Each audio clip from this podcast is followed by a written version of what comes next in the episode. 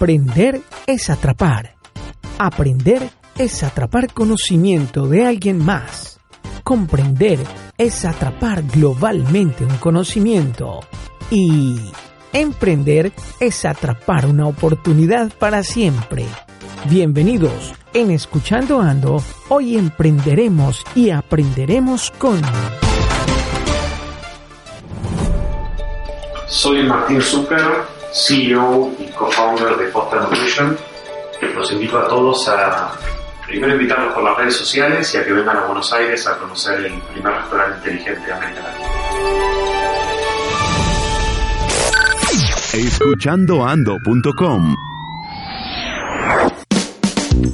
Gerson Ramírez los acompaña en un episodio en el cual vamos a hablar sobre tecnología, sobre nuevos emprendimientos, nuevas ideas, nuevas formas de hacer las cosas, sobre ser atrevido y disruptivo. Y para eso hemos invitado a Martin Zucker, quien es fundador de un nuevo proyecto que pinta bastante bien, se llama Foster Nutrition.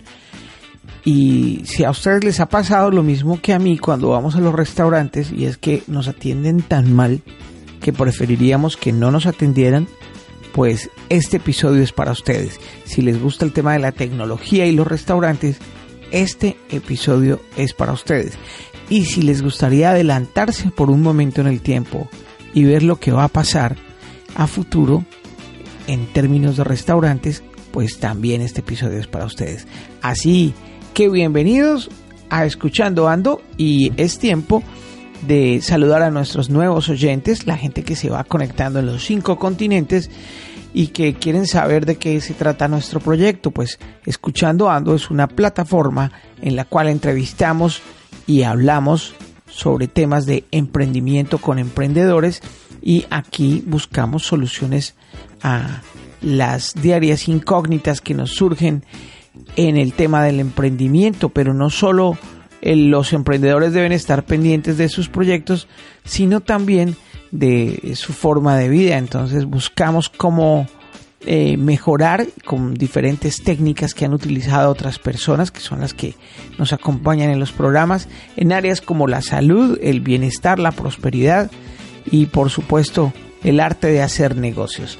Eso es escuchando Ando, que continúa con una maratónica jornada de entrevistas que ustedes encuentran en Deezer, en Spotify, iTunes, iBox y también en Spreaker o en nuestra página web escuchandoando.com. Ahora sí, vamos a darle la bienvenida a Martin. ¿Dónde estás, Martin? Bienvenido. Hola, Gerson. Muchas gracias por la presentación y por la invitación a Escuchando Ando.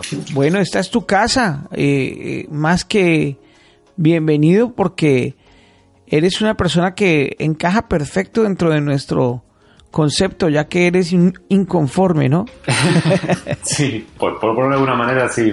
Me gusta más definirme como emprendedor. Creo que todo emprendedor tiene que estar un poco inconforme y cuestionarse un poco por qué las cosas son como son y cómo podemos hacer para que funcionen un poquito mejor, aportando nuestro granito de arena. ¿Cómo comenzaste a vincularte en el mundo de la tecnología y los negocios? Empecé hace unos 10, 11 años más o menos con uno de mis socios en Foster Nutrition hicimos un producto que estaba realmente bueno, nunca salió a luz y no creo que lo conozcan. Empezó, fue migrando como todo proyecto, empezó siendo un trípode público para poner en las veredas de las grandes ciudades, para cámaras de fotos, y terminó siendo una especie de centro tecnológico que brindaba ayuda a tanto a los turistas como a los ciudadanos de una ciudad y tenía muchas funciones. Estaba muy focalizado a la cultura y a la fotografía, tenía un cabezal de seguridad para que puedas poner una cámara, un smartphone o una tablet, te permitía poner un tiempo de bloqueo para bloquear ese archivo y poder sacarte lo que nosotros decíamos una autofoto, porque todavía no existía ni la palabra selfie ni el selfie stick, que nos complicó un poco el proyecto.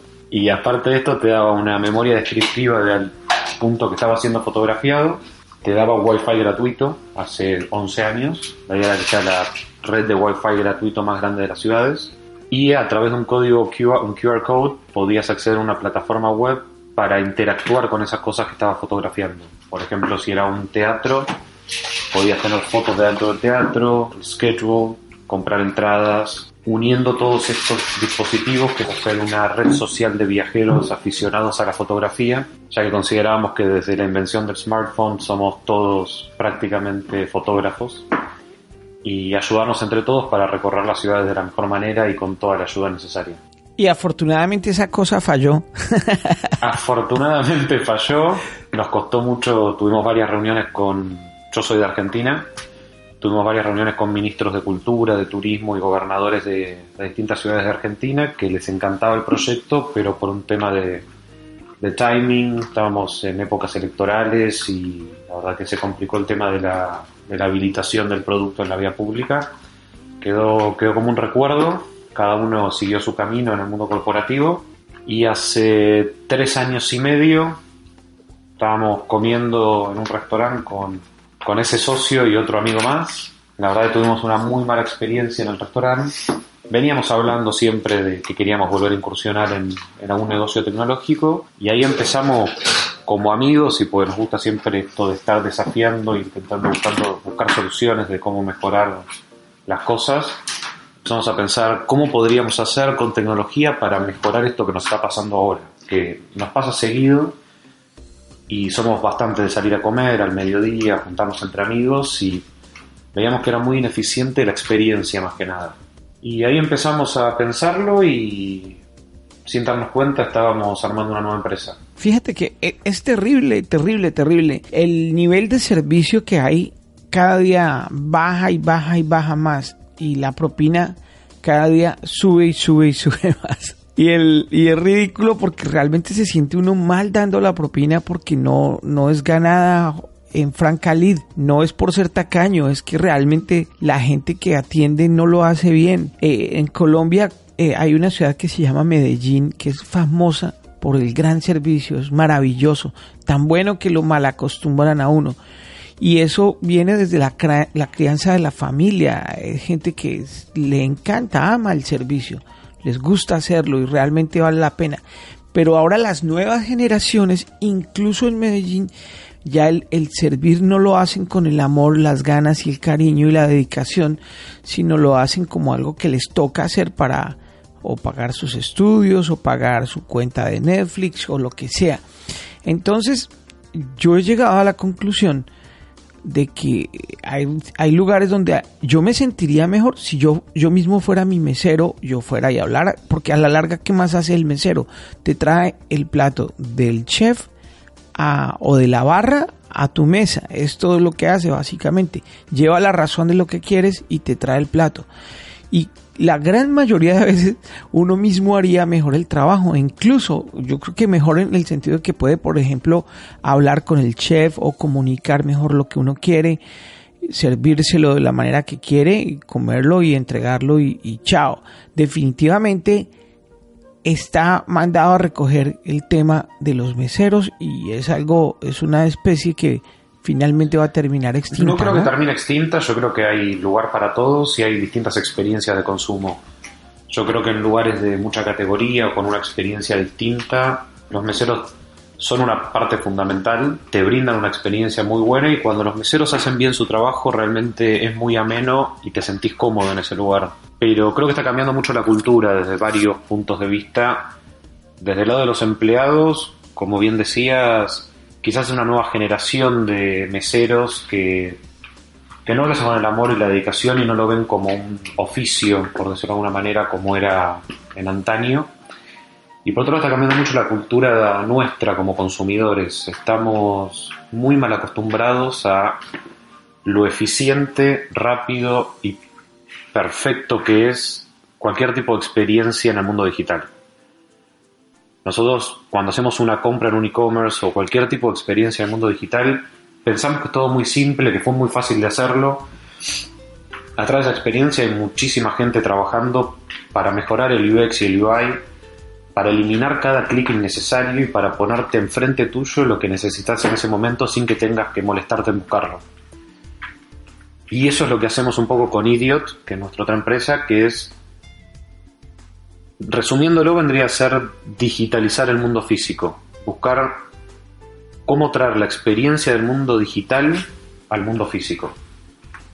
mediante tecnología aplicada. ¿Qué nació primero de las dos empresas? Que ambos emprendimientos están fascinantes. Un poco en paralelo, pues la idea era, empezamos a hacer un ping-pong, un brainstorming de cómo mejorar la experiencia en, un- en el mundo gastronómico, nos dimos cuenta que muchas de las cosas que iban surgiendo aplicaban a otro tipo de retails por lo menos, y ahí fue la decisión de cómo encararlo o cómo empezar. Todos somos, todos, nosotros tres somos muy apasionados por la gastronomía, nos gusta mucho la comida y nos dimos cuenta que justo la gastronomía es un rubro que no evolucionó tanto en los últimos años como otros rubros que sí lo hicieron y nos parecía que era un muy buen ejemplo para demostrar la capacidad que teníamos de transformar estas experiencias. Si podíamos lograrlo en el mundo físico, en el mundo gastronómico, eh, el resto de los retails iban a ser bastante más simples.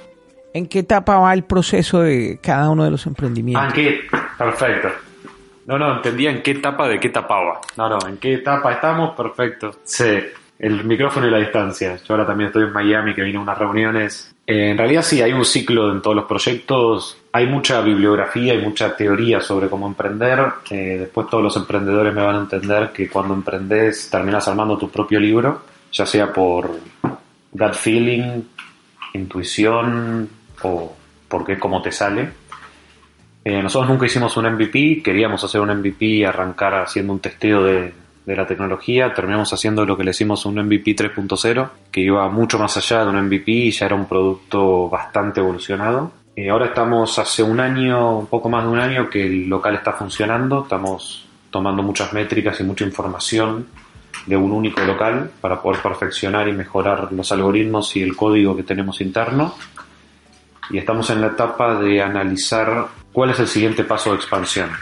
Estamos analizando distintos países para empezar a, a crecer Foster y crecerlo de una manera exponencial. ¿Cómo es la experiencia en el restaurante? Llegas y ¿qué encuentras? Llegas a una casona francesa antigua muy linda en el microcentro porteño y te encontrás con este contraste de entrar a una casa que tiene 200 años y entrar a un ambiente bastante minimalista, un diseño parecido a un Apple Store, que te reciben siete tablets. Suena increíble.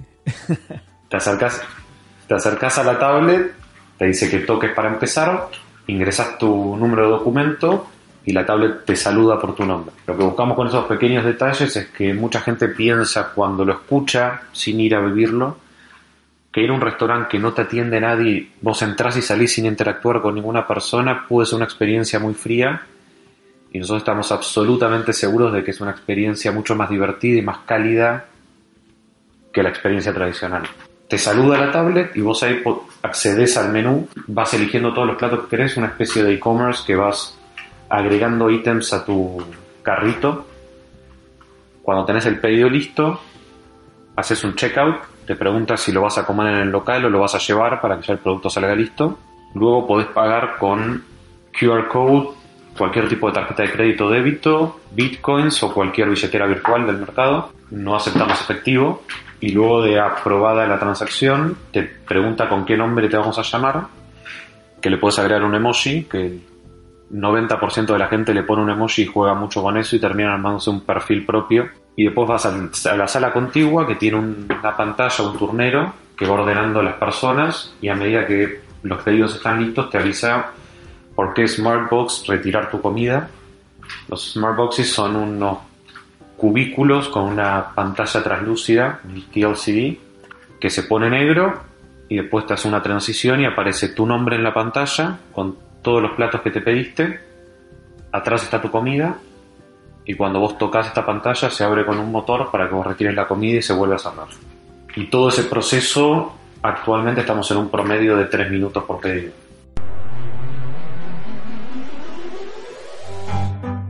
Goedemorgen, goedemiddag, goedenavond. Wij zijn op escuchandoando.com. U vindt ons op iTunes, Spotify, Deezer of uw favoriete platform. Geniet ervan.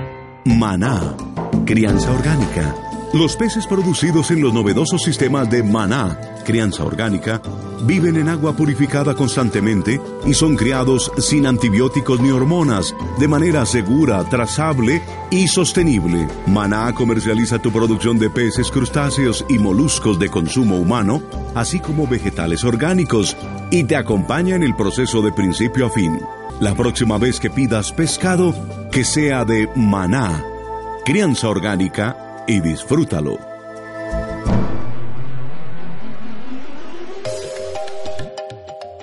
Bien, hay música en el restaurante, las otras experiencias ya eh, son la combinación de lo tradicional. Hay música, no muy tradicional, quizás sí, de un amigo emprendedor nuestro de Argentina, una empresa que se llama Brand Track, que está creciendo bastante en el mercado, que ellos se dedican a musicalizar eh, retails y espacios públicos. Atrás tienen una troupe de neurocientíficos, neuromarketers y DJs y van encontrando cuál es el perfil de tu local y qué es lo que la gente le gusta escuchar en tu local particular y en una plataforma digital vos vas seleccionando las canciones, les das thumbs up o thumbs down y con machine learning te van aprendiendo tu estilo musical, que te garantizan que no se repite la música por 60 horas, y ellos mismos te van actualizando y poniéndote nuevos temas. Entonces es un problema que ya no nos ocupamos. El software se encarga de ir actualizando las canciones. Maravilloso, qué combinación. El tema de la iluminación, por ejemplo, ¿qué factor juega o crees que aún no es tiempo para que la iluminación también participe dentro de toda esta innovación tecnológica? No, creemos que es fundamental que toda experiencia es la combinación de todos los sentidos. Eh, nosotros particularmente con la iluminación no jugamos tanto, buscamos una iluminación que no sea agresiva, que no sea directa, toda iluminación LED, pero está en un segundo plano, no lo buscamos que sea protagonista. Por otro lado, lo que sí tenemos es muy buena, muy buena decoración, distintos espacios. Hay mesa, en la planta baja es todo comunitario y en el piso de arriba hay living, sillones, espacios de coworking, mesas individuales y tenemos una pequeña galería de arte con cuadros muy lindos que vamos renovándolos continuamente, una manera de apalancar y ayudar a, a los artistas emergentes. Y lo que buscamos con esto es que nosotros tenemos un slogan que es 3 minutos para pedir, 57 para vos. La mayoría de la gente tiene una hora para el almuerzo. Y queremos que esos 57 para vos no sean que vuelvas corriendo a trabajar y que siga el ritmo acelerado o más acelerado aún, sino que tengas la opción de irte a una plaza, de leer un libro, de que te quedes en nuestro local, pero vivir una experiencia que la puedas disfrutar, que estés tranquilo, en tu momento, quizás chequeando emails o escuchando música, viendo un poco de arte, valorar mucho más el tiempo. Uno de los pilares fundamentales cuando hicimos Foster fue que queríamos, aunque sea con nuestro granito de arena, mejorar la calidad de vida de la gente. ¿Cuáles son las opciones de comida en el restaurante? Es bastante variado, vamos casi casi todas las semanas agregamos o quitamos ítems, pero es toda comida nutritiva, saludable. Intentamos usar la mayor cantidad de productos orgánicos posible, que en Argentina no es tan fácil, pues no hay tanta variedad, pero hacemos nuestro mayor esfuerzo. Y es bastante variado, hay desde ensaladas con un toque gourmet. Nosotros gracias a la tecnología podemos ofrecer platos un poco más sofisticados y elaborados, pero despacharlos en un tiempo récord. Por ejemplo, la ensalada de salmón, en vez de ser un salmón ahumado, hacemos un gravlax curado con remolacha, que lo hacemos nosotros en el local. La sopa de zapallo es un zapallo cabutia asado y termina con kale salteado con martini y manteca. Entonces es un fast food con un toque gourmet, que nosotros lo denominamos smart food, no solo porque el local es smart, sino que la alimentación sea inteligente. ¿Cuál es la visión del restaurante? ¿Hacia dónde planean crecer y de qué manera? Muy interesante la pregunta y difícil de responder también. Creemos que va a ir creciendo hacia donde, hacia donde nos lleve Foster. Como Foster ya es una, ya tiene vida propia y tenemos que dejarlo crecer. Estamos analizando por dónde empezar ese crecimiento, pero creemos que va a ser un crecimiento bastante orgánico. Ya tenemos mucha gente interesada en muchos países de tanto América Latina como Europa. Ahora estamos analizando un poco el mercado americano. Lo más difícil es el primer paso, de tomar la decisión de dónde poner el primer granito de arena y que estamos convencidos de que luego el crecimiento va a ser exponencial y orgánico. Va, a haber mucha conexión con los emprendedores locales que quieran ayudarnos al crecimiento. Nosotros queremos en cada lugar que vayamos tener un socio local y una persona local que conozca de, de la gente, de la zona, del negocio local. Frente al proyecto tecnológico, ¿por ahora son ustedes los únicos clientes de ustedes mismos o tienen más clientes? Por decisión propia de la empresa no quisimos montar nuestra tecnología sobre otros locales. Lo que sí estamos haciendo es asesorando empresas en mejorar experiencias de consumo. ¿Y cómo han sido esas experiencias? ¿Qué clientes tienen? ¿Qué han podido hacer que otras compañías no? Lo que buscan con nosotros que, que nos pareció muy interesante, nosotros lo que buscamos es en vez de mejorar un tema puntual, por ejemplo, hay mucha gente esperando antes de pagar y lo primero que se te viene a la mente es cómo hacer para que esa gente pase más rápido. Primer mentalidad es, si tenés un cajero, poner tres cajeros. Nosotros lo que buscamos es que nos expliquen todo el proceso entero y toda su problemática. Tenemos muchas reuniones de ida y vuelta e intentamos desarmar todo el proceso y volver a armarlo de otra manera, intentando no sesgarnos con las cosas que ya conocemos de ese rubro. Muchas veces cuando querés mejorar algo estás sesgado mirando una parte muy ínfima del problema y a veces la solución no está en mejorar eso, sino en cambiar el sistema de punta a punta. Es, hay que rehacer y rediseñar los procesos. ¿Cuál es tu rol en la empresa? Eh, yo soy el CEO de la empresa, de ambas empresas, y bueno, como CEO liderando el equipo, la estrategia y, y ahora particularmente la estrategia de expansión. Y para expandirse, obviamente se necesita gente. ¿Qué, qué tipo de gente contratan? ¿Cómo lo hacen? ¿Cómo lo controlan? ¿Y cómo siguen los procesos? Bueno, para hacer un restaurante nuestros empleados son bastante diferentes. Tenemos varios ingenieros informáticos, ingenieros electrónicos, electromecánicos, diseña- muchos diseñadores gráficos, especialistas en infraestructura de software, de redes. Nosotros lo que buscamos es soluciones que sean súper integrales, que sean llave en mano, con una solución de punta a punta tanto de hardware como de software y el mantenimiento y los upgrades a futuro. De hecho, lo que tiene interesante Foster y la tecnología de Idiot es que al estar montada sobre IoT y está diseñado de una manera modular, cada mejora que hacemos o upgrades, nosotros vamos nutriendo a nuestro sistema luego podemos actualizar el software y la experiencia de todos los locales de manera remota. Por lo que nuestras soluciones no son soluciones estáticas, sino que son soluciones que van evolucionando con el tiempo, van aprendiendo de, sus históricos y cuando hay cambios radicales también los podemos incorporar de manera remota. Martin, ¿qué, te hubiera gustado estudiar hoy que ya has recorrido un buen tramo de la carrera y que puedes ver que ciertas cosas se necesitan más que otras, pero que antes no lo sabías? Si devolviéramos un poco el tiempo, ¿qué hubiera valido la pena estudiar para complementar lo que ya sabes? Yo soy ingeniero industrial, que mucha de mi, gran parte de mi formación me ayudó mucho para todo el desarrollo de los emprendimientos que hice. Lo que sí noto que me falta es tener un conocimiento más amplio del lado del código. Creo que hoy saber codear y saber de, de sistemas, hoy el código es un, lo considero el nuevo idioma mundial internacional. Es el idioma de las computadoras, el idioma de los sistemas. No porque yo creo que cada persona tiene que focalizar en lo que es bueno y hacerse profesional, pero a mí no me gustaría estar codeando, para eso están los ingenieros informáticos, pero sí entender un poco mejor del sistema para, para poder aportar mi opinión y poder mejorarlo, por lo menos del lado de asesoría. ¿Tienes alguna táctica o alguna metodología actual con la cual te formas como emprendedor? Primero es hablar, hablar con la gente, comentar lo que estás haciendo. Muchos emprendedores tienen miedo de contar sus ideas por temor a que los copien. Realmente está ese riesgo, pero la mayoría de la gente no, no quiere copiarte, no tiene el tiempo, no tiene las ganas ni la capacidad que tenés vos con tu propio proyecto. Hay que hablar, hay que hablar con la gente, escuchar sus consejos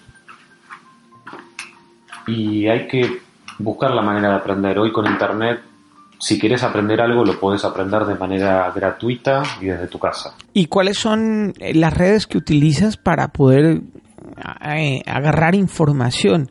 ¿Qué, ¿Qué, estudias? ¿Cómo lo estudias? ¿En qué páginas? ¿Por qué medios? No, cuando me pongo a investigar termino con 150 pestañas en el Google Chrome. Empezás a recorrer y es medio como la experiencia de Pinterest. Cuando entras a Pinterest, entras a ver una foto y terminas, te das cuenta que pasaron dos horas y media y terminaste viendo cualquier otra cosa. Cuando me pongo a investigar, quizás arranco con algún artículo de alguna de TechCrunch o de Entrepreneur o algún video de YouTube que me, alguien me recomendó y, y de ahí surgen otras cosas, otras inquietudes y empezás a investigar y uno nunca sabe dónde termina. Todo este tema de la inteligencia artificial, del Internet de las Cosas, realmente está acabando fuerte y está cambiando la manera en la que vivimos, ¿no? Hay cambios bastante radicales que creo que están muy buenos. Muchas veces se pone a la tecnología como, como algo maligno que está arruinando nuestras vidas, que para mí es todo lo contrario. Hay una transición, siempre la parte social le cuesta un poco más, la tecnología avanza mucho más rápido que los cambios sociales, pero yo no tengo ninguna duda que gran parte de todos los cambios que están habiendo con tecnología, con IoT, con inteligencia artificial, están ayudando a hacer mucho más simple nuestra vida y que nosotros podamos tener más tiempo para nosotros mismos. Martín, ¿eres de leer libros y cuáles nos recomiendas? No leo tantos libros, soy de leer más, ver documentales o leer papers. Eh, hace poco sí leí un libro muy interesante de Andrés Oppenheimer que se llama Sálvese quien pueda, que habla justamente de cómo la robotización se está metiendo en absolutamente todos los sectores, desde los abogados, que parece medio loco, o desde los periodistas hasta los restaurantes y los supermercados, y habla mucho del robot, que puede ser un bot o un robot físico que se mueve, empieza a meterse en cada uno de, todas las profesiones actuales, arranca bastante catastrófico y termina con un, un final feliz, por decirlo de alguna manera, de teorías que están habiendo ahora de bajar la cantidad de horas laborales a futuro, que estos robots nos van a terminar haciendo ser más eficientes a nosotros y el ser humano en realidad no está para hacer tareas operativas, sino para aportar ese granito de arena de estrategia, de calidez, de, de la parte humana y que las cosas operativas, que en el fondo son las que no le divierten a nadie, las haga un robot o una máquina. Sí, yo tengo un restaurante pequeño y no tengo una gran cantidad de dinero y tampoco un conocimiento vasto en el tema de tecnología, ¿qué me recomendarías para implementar algo de tecnología que ayude a que los servicios sean mejores y rápidos? Primero, sistemas como el de Runtrack de, de sonido creo que están muy buenos. Eh, a veces no le damos tanta importancia a la música. Yo personalmente sí, y cuando veo el feedback de mis clientes, que muchos me dicen que quién es el que elige la música, pues está muy bueno. La música te, te ayuda a generar un ambiente, a generar un clima. Puede ser un clima más agresivo, un clima más relajado, un clima más trendy, más clásico, y con un pequeño detalle como poner buena música y que la música te defina a vos como marca, me parece una manera muy económica de, mejorar el servicio. ¿A qué huele tu restaurante? Muy buena pregunta. Eh, nos pusimos a diseñar aromas cuando empezamos con Foster, al final decidimos no poner ninguno, por consejo de un asesor nuestro. Eh, queríamos poner vaporizers con aromas a campo y a vegetación. Y este asesor nuestro nos dijo que cuando vas a una parrilla tenés que oler carbón y cuando vas a un lugar de sopas tenés que oler la sopa y que el olor que tiene que haber es el olor de la cocina. Y eso es lo que hay hoy cuando entras a Foster, eh, lo que hueles es las comidas que se están elaborando en ese momento frescas del día.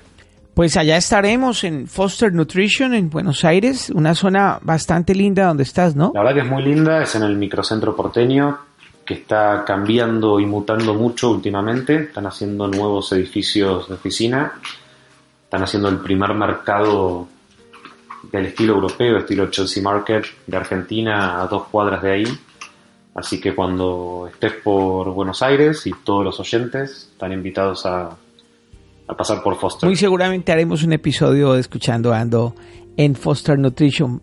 Bueno, Martín, muchas gracias por tu tiempo y gracias por estar aquí en Escuchando Ando. Muchas gracias, Gerson, y estoy acá para lo que necesiten.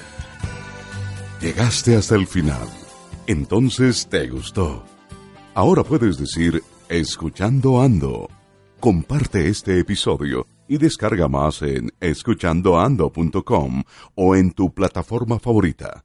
Hasta la próxima. El anterior episodio fue una presentación de Maná, crianza orgánica. Los peces producidos en los novedosos sistemas de Maná, crianza orgánica, viven en agua purificada constantemente y son criados sin antibióticos ni hormonas, de manera segura, trazable y sostenible. Maná comercializa tu producción de peces, crustáceos y moluscos de consumo humano, así como vegetales orgánicos, y te acompaña en el proceso de principio a fin.